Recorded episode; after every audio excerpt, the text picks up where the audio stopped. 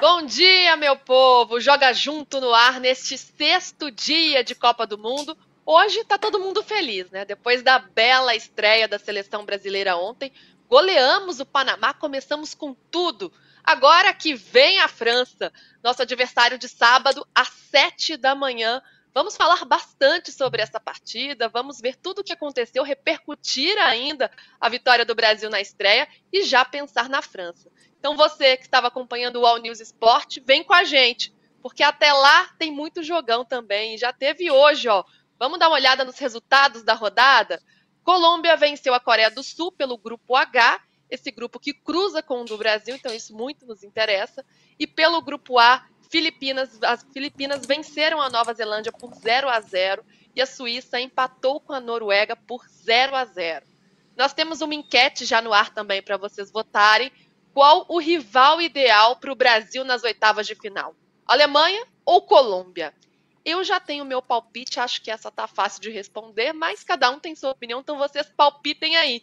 Lembrando que o Brasil venceu a Colômbia na Copa América e a Alemanha no amistoso recente, então tamo, tamo bem, tamo bem.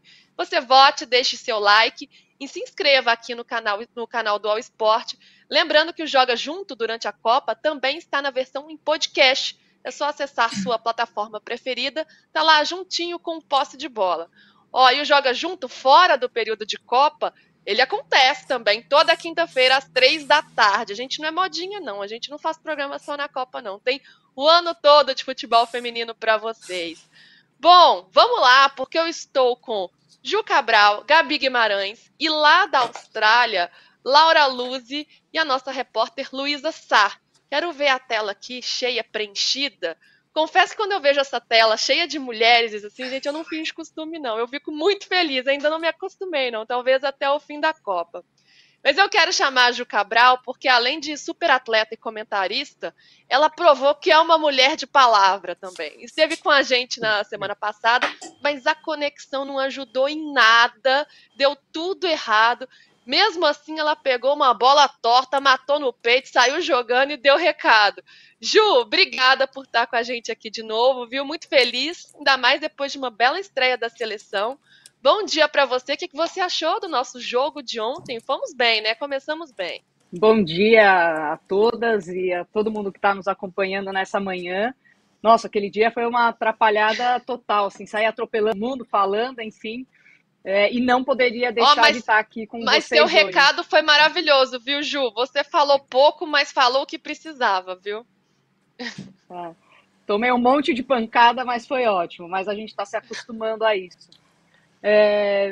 Olha, eu, eu, confesso assim que eu fiquei muito feliz com a estreia da, da seleção. Eu estava um pouco apreensiva, porque acho que era um jogo difícil. Primeiro por ser estreia, segundo porque eu acho que não casa muito com o estilo de jogo da seleção e isso é uma das coisas que me preocupa. Uh, mas eu confesso assim que foi uma seleção muito tranquila. Eu tenho falado muito da Ari Borges durante as transmissões, com esses questionamentos de estreia de uma seleção jovem, muitas meninas que nunca jogaram uma Copa mas o quanto que a gente tem mulheres de muita personalidade, assim, e a área acho que representa muito isso, sabe? Uma mulher que tem colocado muita bola debaixo do braço é, nos jogos do Campeonato Paulista, enquanto esteve dentro do Brasil atuando, agora nos Estados Unidos, e na seleção, desde que ela vestiu a camisa da seleção, é uma menina de muita personalidade, assim, e eu acho que isso agita muito o ambiente, sabe? Dá confiança, gera uma tranquilidade ainda maior para quem está por perto. Então foi uma, uma estreia muito segura, de muita qualidade e de uma variação de jogo que até então eu não havia visto na seleção brasileira. Os últimos jogos que traz aí essa expectativa gigantesca para a gente em relação à conquista da taça, e eu faço um marco aí para mim, principalmente desde o duelo contra os Estados Unidos, apesar da derrota, é, foi um, um, jogo assim que me deixou ainda mais animada e um pouco mais segura em relação do que essa seleção pode apresentar quando pegar adversários que vão jogar mais compactas e com uma linha mais baixa e diante do que a gente já viu desses amistosos que eu citei aí contra as grandes, que muitas vezes é uma seleção que baixa suas linhas, mas tem muito campo para correr, para progredir e a individualidade para fazer a diferença. É, acho que nos deu uma confiança, né? Mesmo sendo um adversário fragilizado, que a gente mostrou em campo, deu para perceber que a gente pode ir longe. Isso nos deixou, nos deixou muito animadas. Laura, estava com saudades de você, senhora. Ai, que pena que ontem a conexão não permitiu, nessa conexão sempre tentando nos atrapalhar aqui, mas nunca consegue. Mas que bom Hoje, Laura Luz está de volta diretamente de Brisbane, na Austrália, para nos contar né, como foi acompanhar essa partida em loco. Ela teve esse privilégio de ver tudo que a Ju está comentando aqui. Laura viu com os próprios olhos lá. Como é que foi, Laura? Bom dia, saudades. Bom dia, meninas. Bom dia para vocês. Aqui mais uma vez de noite. Então, boa noite, Austrália. Bom dia, Brasil. Boa noite para a Luísa que está aqui Eu não também. me acostumei com isso também. Lau, desculpa. Nem a gente, a gente tá olhando com certeza. Não sei eu, não sei se só eu, se a Luísa também tá nessa, olhando no, no relógio toda hora para ver o que, que é, porque eu não acostumei ainda com, com os horários. Mas olha, foi incrível ver o jogo de ontem uh, em loco no estádio. Acho que a, a luta tenha sentido isso também de se sentir em casa. Era um estádio, o, o Ringsmar Stadium cabia 15 mil pessoas, um pouquinho menos de 15 mil pessoas, né? Tinham lá. É o menor estádio da Copa, mas completamente cheio de brasileiros. Era uma maioria esmagadora. Acho que na transmissão talvez tenha dado para perceber no hino, né? Que aí continua a capela, foi bonito, para a gente já começar ganhando no hino ali. E aí, claro, dentro de campo, as meninas deram um show e aí a gente só só comemorou, só foi feliz ali, não teve nem o que reclamar. Jogaço, pontapé inicial dado, muito bem dado. Muito bom. Luísa, Laura já introduziu Luísa Sá, nossa repórter, que também está lá acompanhando tudo da seleção brasileira bem de pertinho. Ô Lu, que bom você ter, ter você aqui com a gente, primeiro de tudo. E eu queria saber, né, o que, que deu para você observar dessa seleção? Você acompanhou também o clima depois, as entrevistas ali na zona mista, né? Como é que foi acompanhar esse jogo no estádio? O que, que você percebeu de atmosfera? E também ali de ambiente, de bastidores da seleção, o que, que dá para você trazer para a gente? Boa noite para você. Bom dia, pessoal. Assim como eu também tô meio perdida, assim, até desculpa a cara de sono, porque hoje a gente veio é, quase virada, assim, porque terminei de trabalhar três horas da manhã, sete horas já estava no aeroporto para pegar o avião para cá, então foi tudo meio, meio corrido, meio atropelado. Mas estamos vivendo aí, né? Tamo, é, a seleção chegou aqui no hotel, eu estou no hotel da seleção e chegou aqui por volta de 8 horas da noite daqui. Então a gente acompanhou ali a chegada, né? Os torcedores muito empolgados.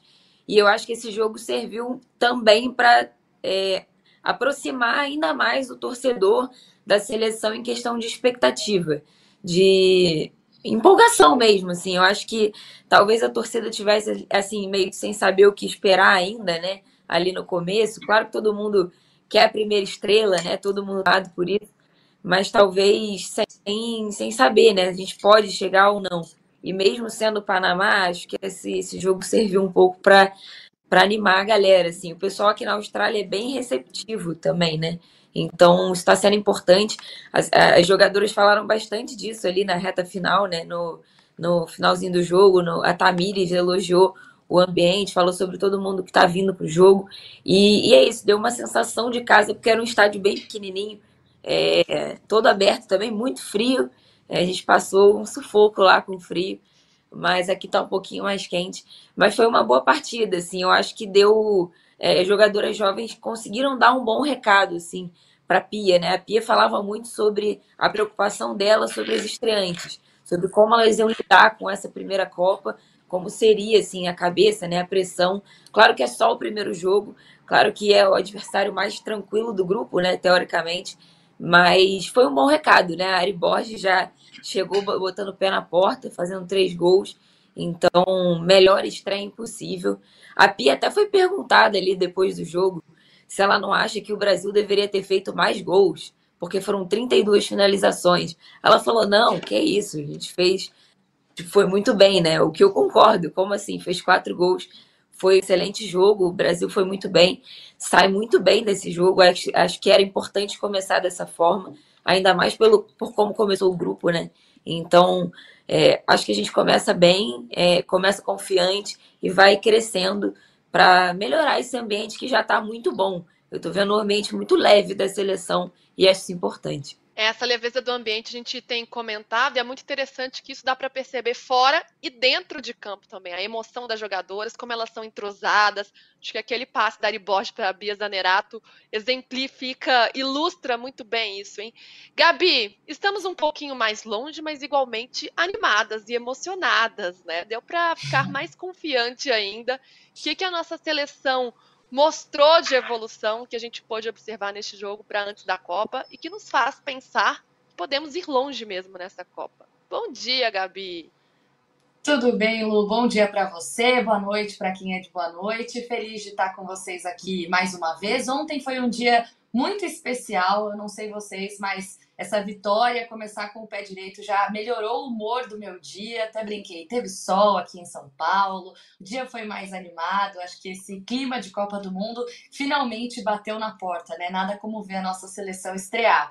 Em relação a, a evoluções, né? Tava pensando um pouco sobre isso, e até em cima do que vocês já falaram, eu acho que fica muito claro quanto as jogadoras tem amadurecido, né? O quanto elas amadureceram se a gente pegar em relação à conquista da Copa América, por exemplo. Eu vi jogadoras mais seguras, mesmo as estreantes, mesmo as mais novas, mesmo aquelas que estão começando esse processo de renovação da seleção brasileira. Eu vi jogadoras seguras dentro de campo.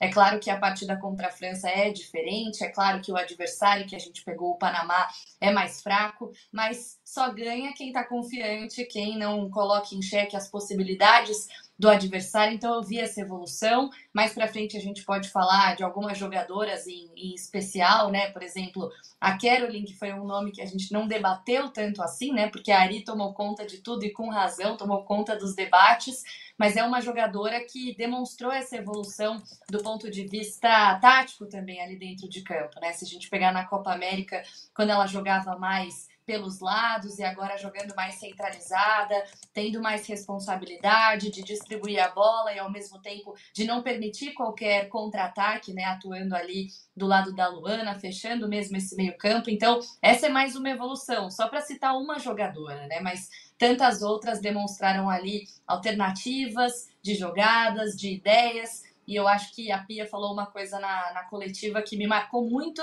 e que eu acho que é um símbolo desse crescimento também. Há quem diga que esse crescimento é só para a próxima Copa, né, para o próximo ciclo, mas eu sou torcedora também, penso num, num crescimento para esse ano também, já para essa edição que a gente está vivendo. A Pia disse que só consegue uma execução, né, só consegue fazer aquilo que ela pensa para o jogo, como treinadora, claro, se você repete. E a seleção brasileira vem repetindo padrões. Provavelmente nos treinamentos, aquilo que a gente não viu nos amistosos, passou a aparecer nesse, nesse jogo, né? Alternativas no ataque, um jogo mais ativo, mais ofensivo. Então, acho que todas essas evoluções foi o que eu pude, pude observar. E claro, Estou muito esperançosa pelo que vem pela frente. E não estou com medo da França, não. Estou tranquila. Deixa elas se preocuparem e a gente só se preocupa com o nosso. Ontem você queria um empate, hein, Gabi? Eu acho que hoje você já tá mais pra vitória, hein? Você já tá mudando Empolguei. essa chavinha aí. Hashtag empolguei. Empolgados todos estamos, e a galera aqui no chat também. Hein? Carolina Veiga com a gente, Henderson, Henderson Silva também. E o Paulo Henrique, melhor programa, sempre presente para ouvir sobre futebol feminino. Muito bom, vem com a gente aqui. Gabriel Andrade também comentando. E o Paulo Pedrini, olá, olá, Paulo, tudo bem? Bom, vamos tocar o barco para frente porque vamos pensar na França já. Depois dessa vitória da seleção brasileira, como a Luísa já destacou, a seleção voltou para a França, titulares só um treino regenerativo e as reservas foram a campo, quem, quem não atuou, né? Lu, conta pra gente um pouco como que vai ser daqui para frente a programação da seleção até esse jogo contra a França. A gente está vendo aí imagens da chegada da seleção brasileira ao hotel sendo recebida por alguns torcedores. E o que esperar agora desses próximos dias, né? Como vai ser a programação da seleção? Algumas jogadoras a gente tem que ficar de olho, como a Kathleen, que sentiu uma fisgada, acabou sendo poupada da última partida. Lauren entrou na zaga no lugar dela. Tem alguma novidade em relação a isso? Alguma perspectiva, Lu? Ainda não, a seleção vai treinar nos próximos dias, durante a tarde. A gente vai ter aqueles 15 minutinhos de acesso só, né? Então, é, não vai dar para ver muito, só o aquecimento. Mas a Kathleen, eu procurei saber ontem a situação. É, me falaram que não é nada grave mesmo, que foi realmente só uma pancada. Ela é, ficou no banco como opção da comissão para não forçar muito a barra também, né? É uma competição muito curta. Então, realmente, tendo uma, uma jogadora como a Laura no banco, de repente não precisa forçar a situação, né? A Pia até falou sobre isso. Depois falou que até a Mônica foi testada também na zaga e ela acabou optando ali pela, pela Laura. Mas é, a seleção agora começa a se preparar, né? Hoje foi aquele mais regenerativo, mais um pouco mais leve, foi um treino aberto para a imprensa também o tempo inteiro. Eu já estava aqui em Brisbane, então eu não cheguei a ver o treino, mas acompanhei as informações. É, e agora a seleção vai treinando nos próximos dias durante a tarde. É, a Kathleen, vamos observar como é que ela vai ficar, né? Eu acredito que ela vai treinar, assim, é, se ela tivesse sem condições, eu acho que ela não estaria nem no banco ontem, mas ela estava disponível e lá à disposição para a Pia colocar, se fosse o caso e tudo mais. É, vamos ver, né? É, eu queria aproveitar para fazer um jabazinho aqui. Da, a gente falou da Ari, né? Abrir falando da Ari. A gente fez uma ótima entrevista com ela no pré-copa. Eu e a Carolina Alberti, a gente é, falou, passou a história dela limpa e tudo mais. E ela é uma personagem assim muito interessante. Ela fala muito sobre as coisas, não tem medo de se posicionar sobre de todo tipo de assunto. Então vale a pena dar uma olhadinha aí, procurar nas redes do UOL. Acho que a gente é, divulgou de novo essa matéria ali ontem, porque é muito interessante ver o que ela fala sobre, sobre ela mesma, assim, sobre a situação, é, é, todo o desenvolvimento dela. O futebol não era o sonho dela de, de infância, ela desenvolveu esse sonho quando foi para morar em São Paulo, São Luís, né? Então, enfim, é uma, mais uma personagem muito interessante desse time e do futebol feminino como um todo. A gente tem, tem visto que além dos, dos estádios estarem cheios aqui na Austrália, né, uh, recorde de público em, em vários estádios, na estreia da Nova Zelândia, na estreia também da Austrália, mas também a gente tem visto uh, uma audiência muito grande na televisão, né, aí no Brasil e também né, em todas as transmissões. É, aí a gente vê, por exemplo, que a FIFA vendeu ingresso igual água aqui nos torneios, bateu a meta de um milhão e meio de ingressos já. E, e, no Brasil a gente viu a maior audiência desde agosto de 2008 na TV Globo, né, na, na, na rede de São Paulo ali, bateu 14, teve um pico de 16 pontos de audiência. Na Casé também, no, no streaming, né, bateu mais de um milhão de visualizações é, simultâneas do Jogo do Brasil. Então a gente tem visto recorde atrás de recorde, né? E Ju, queria saber de você que viveu um tempo de vacas magras, talvez, no futebol. Como que você vê isso agora de um outro lado, né? As pessoas realmente acompanhando, comprando a ideia. Como que é para você assim ver essa transformação ao longo desse tempo? Laura, eu confesso que eu estou muito feliz, assim, eu estou aqui trabalhando, eu estou no Rio de Janeiro, fazendo as transmissões pela TV, pela Casa TV, e eu estou muito feliz, assim, porque do mesmo jeito que eu estou trabalhando, eu estou curtindo muito o momento, eu estou aproveitando. Acho que é a primeira vez, é a, a primeira competição que eu consigo realmente torcer para a seleção de peito aberto, né? E esses dias eu tenho pensado muito sobre isso. Por que, que eu estou conseguindo torcer para a seleção sem tanta mágoa, sem tanta recordação ruim desse momento que eu vivi, né?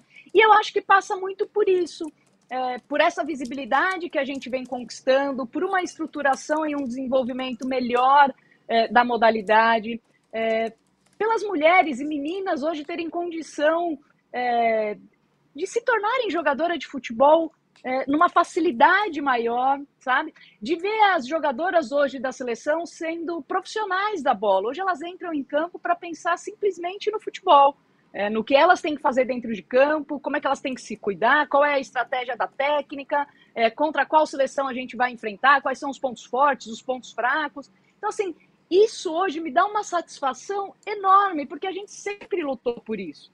E ver o público é, se interessando, as mídias transmitindo, cada vez mais visibilizando essas mulheres, é uma conquista enorme para a gente, né? é, que é do, do mundo do futebol, que viveu, como você disse, vacas magras, mas que hoje pode ver o quanto que nós evoluímos nesse, nesse caminho. Então eu fico muito feliz de ver assim a televisão batendo recorde, o streaming batendo recorde, e vale lembrar que assim o, o, futebol de mulheres ele começa a ganhar visibilidade dentro do nosso país através do streaming, né? E principalmente através do que fez a Aline Pellegrino quando virou diretora de da Federação Paulista, através da lei do incentivo do esporte, ela começa a visibilizar as competições estaduais ali, principalmente é, dentro do estado de São Paulo, né? Então é legal ver da onde que surgiu essa visibilidade e como essa visibilidade agora na Copa do Mundo, no momento principal, né? Como ela também tem sido forte, muito forte nesse canal. Então fico muito feliz que hoje eu não preciso aqui estar tá lutando pela visibilidade das mulheres que estão hoje no futebol. Eu brigo muito pela visibilidade das mulheres que passaram pelo futebol e talvez a minha geração ainda tenha sido de privilégios, apesar da gente ter lutado muito também para permanecer e resistir como jogadora de futebol. Mas quem veio antes sofreu muito e a gente precisa falar muito e ressaltar assim a luta dessas mulheres, a resistência, porque elas são um papel importante para a gente visualizar o contexto que a gente tem hoje. Ah, é sensacional ouvir você falando disso, né? Sobre como é importante a gente reconhecer quem veio antes, né? A luta dessas mulheres para que a gente pudesse estar aqui hoje, para que elas pudessem estar brilhando lá na Copa e nós todas aqui participando do debate, isso é fundamental. Com mais gente, hein? Não estamos sozinha. Rian Matos comentando aqui, eles estão rindo que eu travei, que eu caí. Deixa você, vocês estão perdidos comigo. Gabriel, ao vivo é vida, é para ver os outros se ferrarem, é maravilhoso. Mas ó, estamos de volta, nada nos derruba, daqui a pouco o Gabi também. E eu vou me despedir da Luísa, porque ela precisa dormir. Enquanto Laura, né, matou a pau aqui, aqui não tem bola perdida, né, Lau? Você chegou, segue o jogo, segue o jogo. Como sofreu falta lá, eu toco daqui. Ô Lu, beijo para você, viu? Obrigada por participar com a gente, sempre muito bem-vinda. Obrigada, gente. Foi mal não poder ficar muito mais, também ter que fechar algumas matérias ainda e descansar, porque realmente hoje estou direto, dormi só duas horas, então é, preciso viver para amanhã continuar o trabalho. Mas eu queria aproveitar para destacar também, né? A gente fala sobre esse momento da Copa e eu acho que a Copa também passa esse esse momento da Copa também passa por uma coisa que ontem eu fiquei bastante emocionada, assim, acredito que a Laura também, a quantidade de mulheres que estão fazendo parte dessa cobertura. Ontem todo mundo se reuniu para tirar uma foto lá no. É, alguma, algumas vezes, né? Tá todo mundo meio empolgado com esse momento. É, então é bem legal ver isso. Eu comentei com uma, com uma das jornalistas que estão aqui. Caramba, é estranho de uma forma muito boa ter tanta mulher, olhar em volta e só ter mulher, assim porque a gente não está acostumada com isso, né? Então é muito ajuda muito e é um ambiente muito leve e muito gostoso de se viver, assim. Então é histórico, é histórico o que está acontecendo dentro de campo, é a maior Copa do Mundo da história, né? Em termos técnicos de seleções e a gente está vendo de transmissões também batendo recorde e também acho que é, porque a gente tem mulheres contando as histórias de mulheres que isso faz toda a diferença, a gente poder ter a voz é, para falar sobre, sobre nós, assim. Então, acho que queria exaltar essa parte, porque está sendo muito legal, assim, viver isso tudo e viver isso de perto. Tenho certeza que todo mundo vai levar esse momento, assim, para sempre no coração. Então, e vocês também estão fazendo parte disso. Ver isso aqui, né? Abrir aqui, ter uma, uma um programa só com mulheres também. É, enfim, é muito legal e, e, eu tenho certeza que emociona todo mundo. Então, só queria deixar esse registro aqui antes de sair. Estou é, muito empolgada com a seleção. Acho que, claro, né, a França é um duelo muito importante que a gente tem pela frente, mas saiu com uma sensação boa, assim, desse jogo. Acho que a gente deixou uma boa primeira impressão. As jogadoras ganham confiança, as mais experientes também ganham confiança, não só as mais jovens. Acho que é uma Copa importante de um modo geral, assim. É, a Marta tem falado algumas vezes sobre. É, ela muda um pouco o discurso, né? Em 2019 ela falava muito sobre não termos mais Martas e Cristianes e Formigas, que o futebol feminino precisava de, de investimento, de mais jogadoras, e agora ela passa esse bastão, né? Ontem foi bem legal ver é, quando ela entra em campo e a Ari meio que sai ali, né? E elas se abraçam. Então foi um momento também emocionante. Coroou ali a noite da Ari, que já tinha sido muito, muito especial. Então, é, enfim, foi um, realmente uma noite é, marcante e muito incrível por vários fatores diferentes. Ai, a gente está muito feliz por você poder viver isso e, e, é uma conquista de todas nós, né, Lu? Esse espaço que está sendo ocupado é sensacional. Bom trabalho para você, um grande beijo, viu? A gente segue tocando o barco aqui, falando dessa visibilidade enorme. Ninguém brilhou mais que ela. A Ari Borges fez três gols e ainda uma assistência. Entrou para um seletíssimo hall de atletas que fizeram três gols, né? Hat-trick em estreias de Copa do Mundo. Cici, Cristiane, Pretinha e entrou. Não, não estreias, hein, gente? Quarta jogadora do país a fazer um hat-trick em Copas do Mundo, junto com Cici, Cristiane Pretinha, tá muito bem acompanhada. Não é à toa que agora é uma das artilheiras do torneio. E a busca pelo nome dela cresceu em 5 mil por cento no Google. Ela ganhou muitos seguidores nas redes sociais também. Começou a Copa com 96 mil. Agora eu olhei, tava com 250 mil, acho, ou 260. E só subindo. Muito bom, gente. Vamos falar sobre a França agora, porque é o nosso próximo adversário. Ontem o papo estava muito bom aqui já com Gabi PVC e a Mili Lacombe. A gente já introduziu esse assunto e agora vamos esmiuçar, porque eu quero saber da Ju, Ju, como você está vendo essa partida, né? A gente começou, entregou tudo. Teve goleada, teve Marta em campo. Agora o bicho começa, começa a pegar, né? Com um grande adversário pela frente, a França no sábado às sete da manhã. É, acho que assim, primeiro que a gente nunca venceu a França, né? É claro que é um duelo completamente diferente. Se a gente olhar para o duelo contra o Panamá, talvez tenha sido duelo físico, é, com proporção mais diferente que a gente visualizou ao longo das, das estreias, né? É, o jogo contra a França é um jogo completamente diferente. É, acho que é benéfico para o Brasil nesse momento, porque se as duas seleções tivessem vencido, seria uma final para decidir aí quem vai ser o primeiro ou segundo do grupo. É, com o empate da França e a vitória da seleção, a pressão está total do lado da França. Então, o cenário muda. É, tem um técnico muito experiente, apesar de pouco tempo, é, que parece já ter essa seleção na mão. Eu assisti alguns jogos da França pré-Copa e ele entrou de uma maneira diferente na estreia, né? com uma estratégia diferente. Ele vinha jogando num 4-3-3, posiciona a seleção ali quase que num, num 4-4-2, enfim, com movimentações diferentes, ainda assim se utilizando muito dos corredores laterais, mas ele tira a agressividade que ele tinha na lateral do um contra um para deixar a Diani ao lado da Lessomer.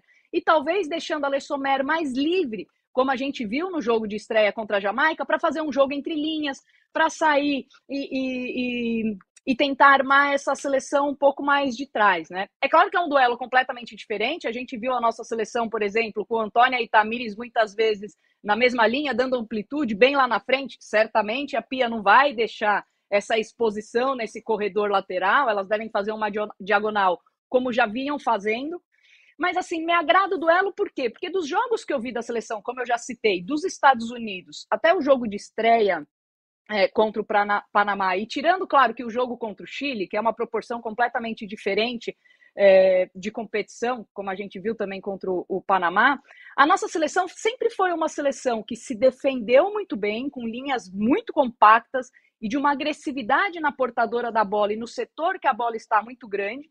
E isso fez com que a seleção fosse muito competitiva contra esses grandes, contra os Estados Unidos, mesmo com a derrota, contra a Alemanha, mesmo com a derrota, e muitas vezes sem tantas criações assim, e contra a Alemanha, que eu acho que é o ápice dessa, dessa seleção num jogo é, muito forte. Então, certamente a seleção vai poder baixar um pouquinho mais as suas linhas e aí ter o que, para mim, ao longo desses jogos que eu já citei, foi o que eu vi de proposição, de, de de ideia de jogo da Pia em relação à parte ofensiva, que não é o que eu gosto muito, mas é o que deu certo nesses jogos e me parecia ser o modelo da Pia, que é saídas rápidas com apoio, mas a tentativa de chegar o mais rápido no gol adversário, tentando pegar esse time em transição, em desequilíbrio, sem as suas linhas estarem organizadas, para buscar a finalização. Contra o Panamá, eu visualizo uma seleção que, claro, já teria que propor o jogo, é, mas uma seleção que, que teve segurança para propor esse jogo. Uma seleção que teve variação pelos corredores, tanto pelo lado direito pelo lado esquerdo. Um jogo entre linhas da Bia muito bem, que eu acho que é por isso que ela escolhe nesse jogo de estreia a Bia e não a Geise, pela característica. Né? Quando a Geise entra, a gente percebe que dificuldade que a Geise teve, porque é isso, ela precisa de campo, ela precisa de espaço atrás das, das, da, das costas da última linha para poder fazer esse, esse ataque. Então, assim, acho que vai ser uma seleção que vai ter que ter cuidado com, com algumas questões, principalmente os corredores laterais, né? A França contra a Jamaica, de todas as formas, tentou muitas bolas cruzadas, seja rasteira colocando a bola para trás, importantíssimo o papel de Luana uh, e de, de Caroline, que vem jogando ali, que precisam defender esse setor com muita ocupação de espaço e inteligência. Muita atenção pelo corredor lateral, essa agressividade que a Pia tem mostrado é, é, em relação à pressão na portadora da bola. E aí saber se aproveitar dos espaços que essa França vai ceder. Vai ter que ceder porque precisa da vitória. Então, assim, e, e a gente podia falar aqui mais 50 mil coisas em relação a esse, a esse duelo, mas é, vou parar de falar um pouco, senão eu falo muito. Mas, assim, muita coisa, muita coisa boa. E acho que muito mais positivo para o lado da seleção brasileira por causa da pressão nós teremos em cima da França, porque precisa da vitória diante da seleção brasileira. Ju, você pode falar o programa inteiro que a gente ficaria só aqui, ó, te observando e aprendendo com você. Mas você esmiuçou de uma forma brilhante esse confronto. Quero saber se Laura concorda. Quero só ver se ela vai ter coragem de discordar de Juliana Cabral, hein, Laura? Dessa estratégia que a seleção brasileira. Brincadeira, aqui o debate é democrático e aberto. Mas, Lau, pensando nessa estratégia né, da seleção brasileira com, com a França, considerando esse contexto da França que precisa do, do resultado, e Ju falou sobre a importância de, de, de acionar essa velocidade, né, essa bola de, de transição rápida. Pensando nisso, Geise é uma opção no lugar de, de Bia Zanerato? Como você vê? Lu, jamais poderia discordar da Ju. Não discordo nem da Gabi, vou discordar da Ju, tá maluco? Não, tô, sou, sou racional o suficiente para concordar. Tô brincando, eu concordo de verdade, assim. É, eu acho que quando a gente pensa nessa no jogo da França, a gente falou aqui já é muito de bola aérea. Não à toa a gente em 2019 sofre gol de bola aérea. E aí elas perderam o Wendy Renard que pra gente é um ponto positivo, né? Não é. Não que eu tenha ficado feliz com a lesão, ainda que aparentemente leve dela, mas, mas enfim, acho que é um ponto positivo. A Pia treinou muito bola aérea, já falamos aqui, tanto defensiva quanto ofensivamente. É um ponto para ficar muito de olho. E claro, a gente falava, por exemplo, num jogo contra a Inglaterra, na finalíssima, que a gente tinha uma, um problema nas laterais do Brasil e as pontas da Inglaterra eram muito fortes. Acho que, de novo, essa é a tônica, como a Ju falou, do jogo contra a França. E pensando em uh, defensivamente, eu acho que a gente organizou muito bem, né? A Pia organizou muito bem ali as laterais, tanto com a Antônia quanto com a Tamires. Acho que talvez ali, né, num contra-ataque rápido, é, a Tamires precise de cobertura se tiver mais à frente, né? Como tem acontecido já nos jogos. Então, acho que a Pia conseguiu organizar isso muito bem. Pensando ofensivamente entre Geise e Bia, apesar de jamais do estilo da Geise de jogar, de drible, dessa coisa assim mais putz, esse gingado mais brasileiro, esse futebol mais, mais uh, leve nesse sentido, num contra um, eu acho que a, a, a Ju tá muito. coloca muito bem o fato da Bia e aí quebrar essas linhas de marcação através da movimentação dela, coisa que pensando talvez numa defesa mais fechada da França, não podendo perder, porque a França vai precisar da vitória. Se ela sair, não ficar se segurando, né, e realmente sair é, em busca de uma marcação um pouco mais alta, quem sabe, eu acho que a Geise vai ter, vai ter um lugar muito, muito especial ali, como a Ju falou, vai ser onde ela vai fazer a festa dela. Mas se a França vem mais cuidada, com uma defesa mais, uh, mais compactada, acho sim que a Bia é a melhor opção. Então a gente tem que analisar. A Bia vai ter que analisar como a França vai começar a partida e aí sim ver qual das duas ali é a melhor opção. Mas claro, ela já vai ver com um time escalado, ela já deve ter isso no imaginário dela para saber qual das duas vai começar, é óbvio. Então, acho que as duas têm, têm lugar aí, como a gente tem visto, e contra a França também, muito mais de acordo com como vai vir o adversário. A Lau citou a Wendy Renard, que é a zagueira capitã da França, uma jogadora super importante, que sofre com dores na panturrilha desde o primeiro jogo contra a Jamaica. Ela foi poupada do treino de hoje e ainda é dúvida, está passando por exames, então não é uma presença confirmada. É uma jogadora importante na, na, bola parada, na bola aérea. E Ju, qual a maior preocupação que a gente tem que ter? É mesmo essa bola aérea e pensando nesse corredor do, do lado esquerdo também, que é muito forte nosso ofensivamente, como você e Laura já colocaram também, mas se a gente tem que ficar preocupado de não ficar desprotegido daquele setor? Sem dúvida, eu acho assim, é que quando a gente pensa nos duelos contra a França, a gente vai recordar muito é, da desclassificação das oitavas de 2019, né? Em que o nosso lado esquerdo sofreu muito. Mas eu acho que assim, é, é outro momento. Né? A seleção de Vadão não tem nada a ver. Quer dizer, até tem algumas coisas parecidas com o modelo de jogo da Pia mas em proporções completamente diferentes, né? É, a Pia, quando chega na seleção, ela tem um olhar primeiro para a defesa, porque eu acho que ela é expert na defesa mesmo, né? Então, ela tem um olhar para a defesa de é, mudança de corporal de jogadoras, é, compactação melhor, organização é, nessa flutuação, tanto horizontal quanto vertical, então, assim, é uma seleção completamente diferente. Duvido que a nossa seleção esteja e fique tão exposta como deixou o Tamires em 2019 ficar. Né?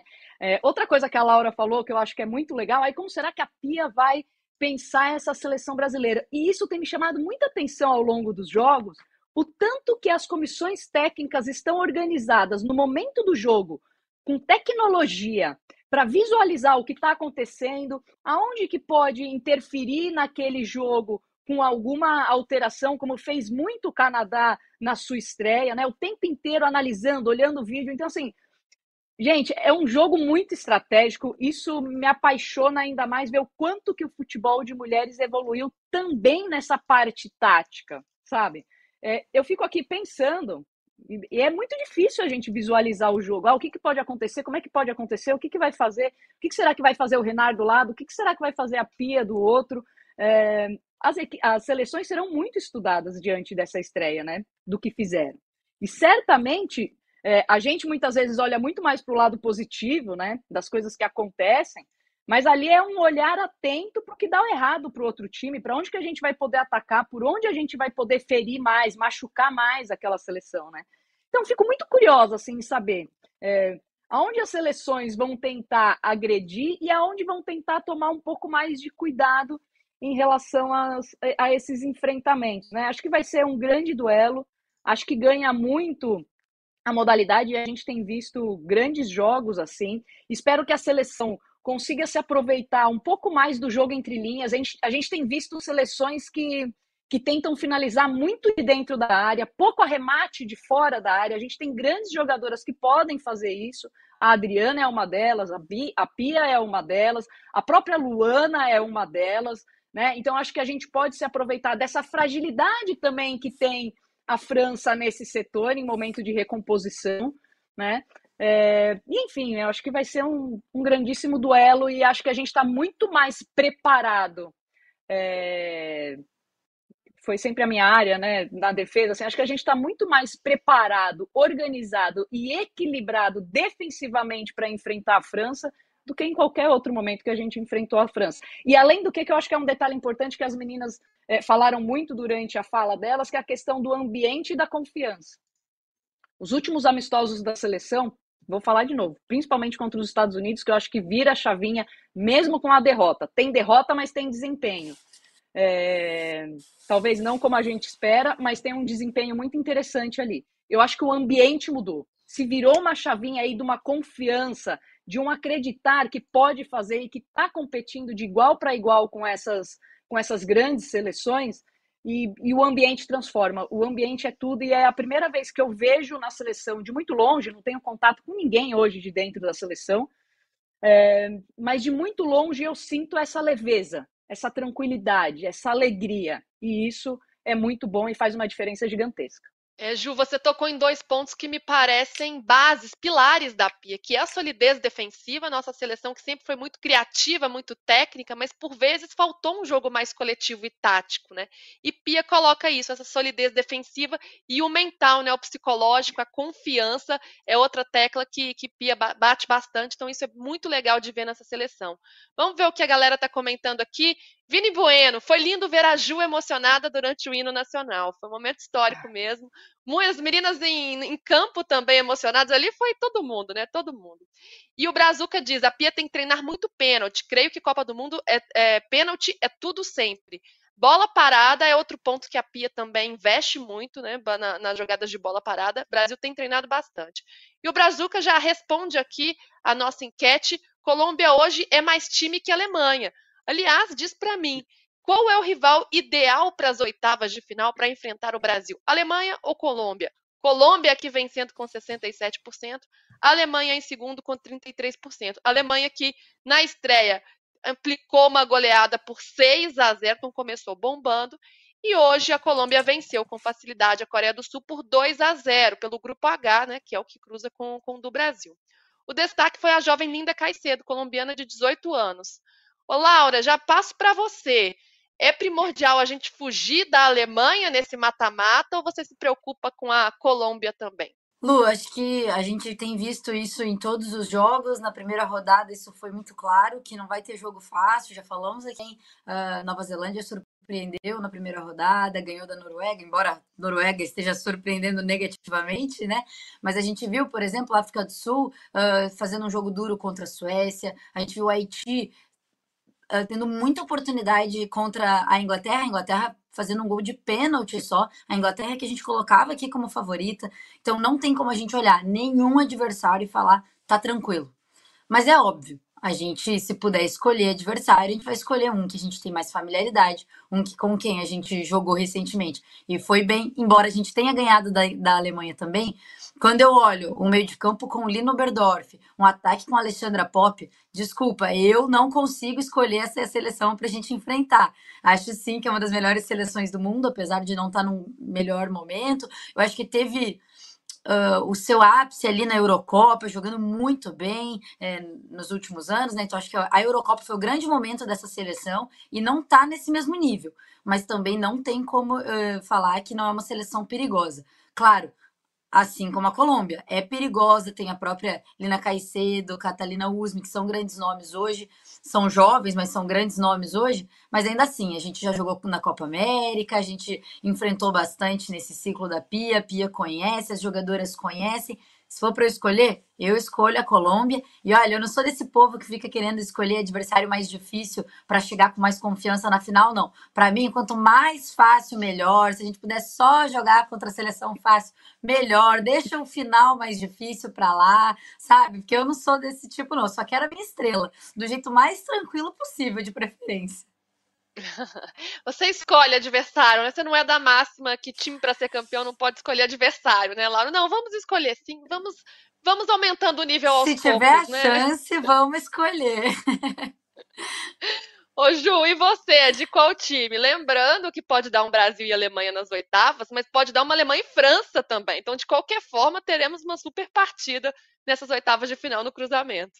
Nossa, é, isso de escolher adversário é muito difícil, assim, né? Eu acho que é, quem quer ser campeão do mundo tem que estar preparado para enfrentar o que vier pela frente, né? É, e aí são, são duelos diferentes e duelos que vão desafiar a seleção do mesmo jeito, né?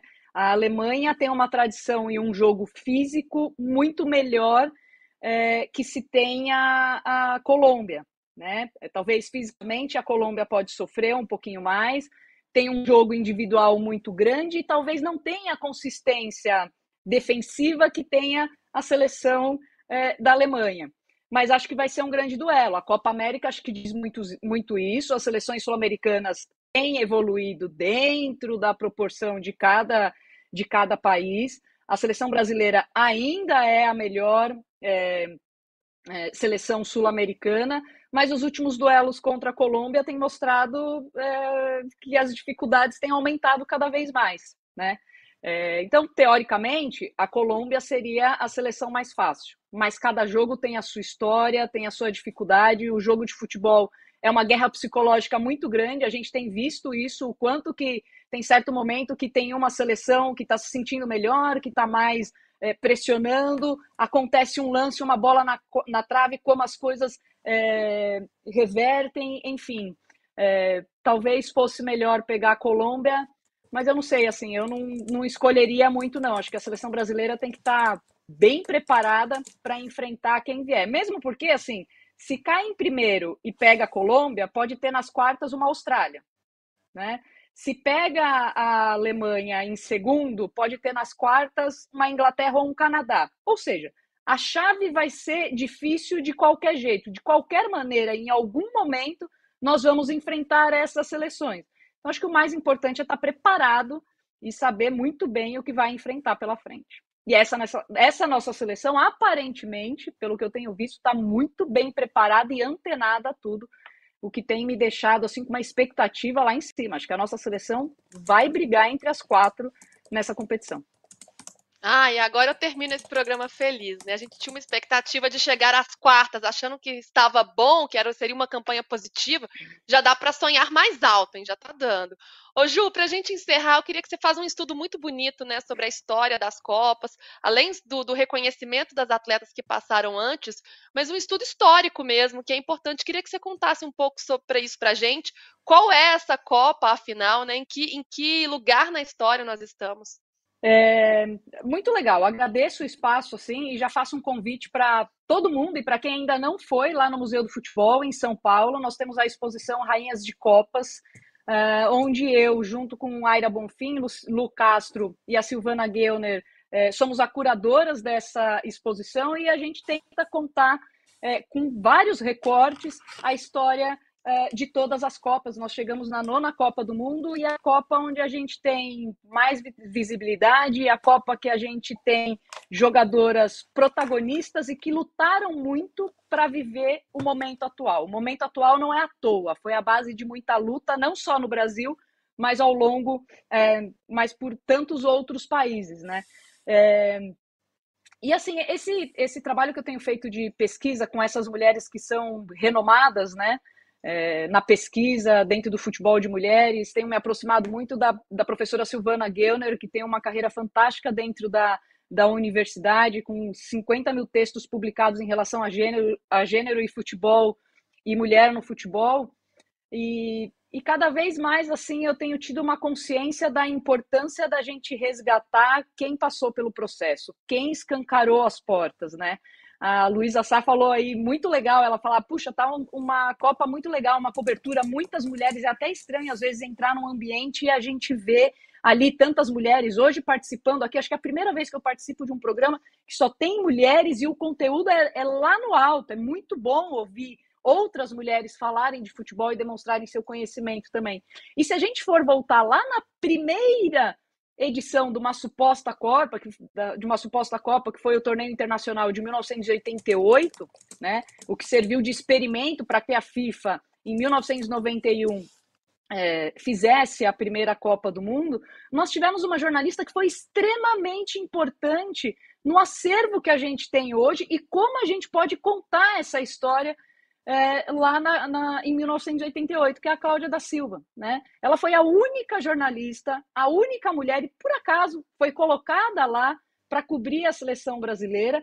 E a gente tem os jornais da época, o relato dela, através das reportagens, muito detalhado de como a seleção jogava, é, questão tática, relato de gols, por exemplo, a gente descobriu o primeiro gol é, da Cici na, na seleção, que foi feito de Copa, que foi feito de falta, desculpa, contra a Tailândia. Anos depois, a Cici se torna a imperatriz, e essa é uma da característica marcante no futebol da Cici, né? Em pensar que lá, com 17, 18 anos, o primeiro gol foi de falta, e a gente jamais Demais. poderia ter descoberto isso se a gente não tivesse a Cláudia da Silva colocada naquele lugar e detalhando tudo isso. Assim, então, assim, são, são várias coisas e o que eu queria falar aqui, que eu acho que é mais importante do que ficar falando do meu, do meu trabalho, é que essas pesquisas é, me fizeram perceber o quanto que a minha geração foi privilegiada. Não significa dizer que nós não lutamos e não resistimos. Sim, eu passei por várias coisas para jogar futebol.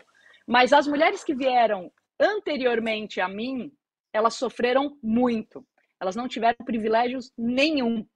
Elas lavaram o uniforme, elas costuraram o uniforme, é, elas não tiveram alimentação adequada, elas não tiveram estrutura de treino adequada, elas não receberam grana, elas não viveram do futebol. E essas mulheres são responsáveis pelo que a gente vive hoje dentro do nosso país e pelo que a gente pode viver hoje de Copa do Mundo de mulheres. Então, essas mulheres, as pioneiras, a minha geração não é a pioneira. Né? Eu tenho visto muita gente aí citar algumas jogadoras da minha, da minha geração. Não, a nossa geração não é pioneira. Eu faço questão de reverenciar aquelas mulheres que deixaram eu sonhar em ser jogadora de futebol e graças a ela, eu, ah, graças a elas eu pude me tornar a ser jogadora de futebol. Que é essa geração de 88, de 91, né? É, Cici, a Imperatriz, a Márcia Tafarel, Cebola, Roseli, Pretinha, Marcionoro, Russa, Lica, Simone, é, Elane, Suzy e tantas outras jogadoras São que durante muito tempo foram e elas foram silenciadas, apagadas, e elas precisam ser é, enaltecidas. Por isso que eu acho que é muito importante as pessoas entenderem que, as, que a CBF faz muito hoje pela modalidade e pelo futebol de mulheres. Mas a CBF tem uma responsabilidade e uma obrigação é, histórica de colocar essas mulheres na história. A CBF tem uma retratação a fazer essas mulheres. Né? Hoje dá muito suporte, dá muito estrutura de trabalho, até chefe de cozinha tem na delegação, que é extremamente importante, né? Mas a, a, a CBF tem uma obrigação histórica com essas mulheres e para que todos podem, possam entender o futebol. O futebol não começou em 2019 com as obrigações, que fique bem claro que hoje esse envolvimento todo que a CBF tem é porque em 2019 teve uma obrigatoriedade da FIFA, por isso que a gente vê tanta mulher hoje envolvido em cargos de, de decisão e dentro da comissão técnica da, da seleção. É, Ju, então acho que é muito importante incrível. a gente Não, é uma isso, muito importante incrível. a gente enaltecer essas pioneiras. Infelizmente, preciso encerrar. Ficaria te ouvindo aqui por mais uma hora, mas que importante trazer essa luta, esse reconhecimento é fundamental. E com esse recado lindo, a gente encerra o, o Joga Junto de hoje. Gabi Guimarães teve um probleminha técnico. Amanhã, time todo reunido, hein? Porque nada nos derruba. Ju, brigadão, grande beijo. Lau também, beijão. E vocês voltem amanhã às 10 da manhã. Daqui a pouco tem de primeira. Tchau, tchau.